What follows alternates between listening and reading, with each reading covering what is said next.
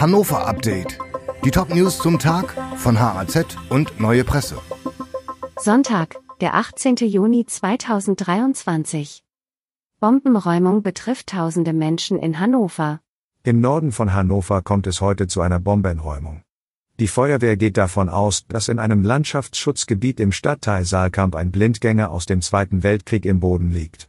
Es gibt ein Sperrgebiet rund um den Verdachtspunkt. Ab 9 Uhr müssen gut 8000 Menschen ihre Wohnungen verlassen. Im Sperrgebiet liegt auch der Silbersee und Teile der Autobahn 2. In den Sporthallen des Gymnasiums Herschelschule am Großen Kolonnenweg 37 gibt es eine Betreuungsstelle.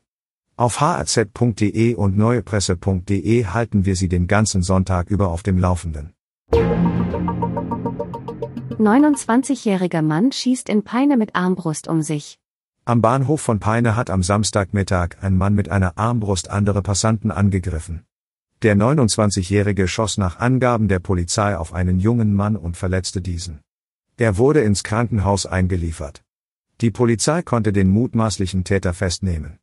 Die Ermittler schließen nicht aus, dass er einen rechten Hintergrund hat. Er soll ein T-Shirt mit rechtsradikaler Aufschrift getragen haben. Außerdem gibt es Hinweise auf eine psychische Erkrankung des Mannes. Innenministerin Behrens sagte, es sei dem entschlossenen Eingreifen der Einsatzkräfte vor Ort zu verdanken, dass es nicht noch weitere Opfer gegeben habe. Neue Pläne für den Steintorplatz. Die Stadt Hannover hat ihre Pläne für den Umbau des Steintorplatzes überarbeitet und legt sie jetzt den Ratsgremien vor. Der Platz soll eine 30 Meter hohe Stele mit LED-Lampen erhalten.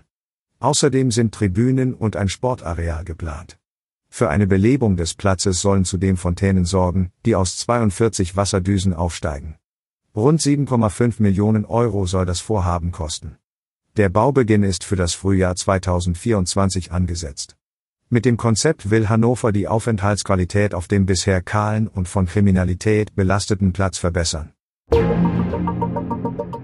SPD lehnt ICE-Neubautrassen ab.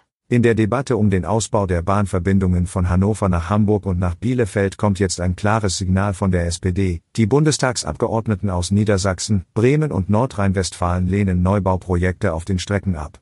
Das geht aus einem gemeinsamen Positionspapier der Parlamentarier hervor, zu denen auch der SPD-Bundesvorsitzende Lars Klingbeil gehört. Die Politiker fordern, dass die bestehenden Trassen ertüchtigt und ausgebaut werden. Die Deutsche Bahn zieht dagegen neue Trassen vor.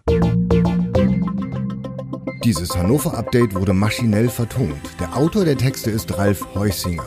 Alle weiteren Ereignisse und Entwicklungen zum Tag ständig aktuell unter haz.de und neuepresse.de.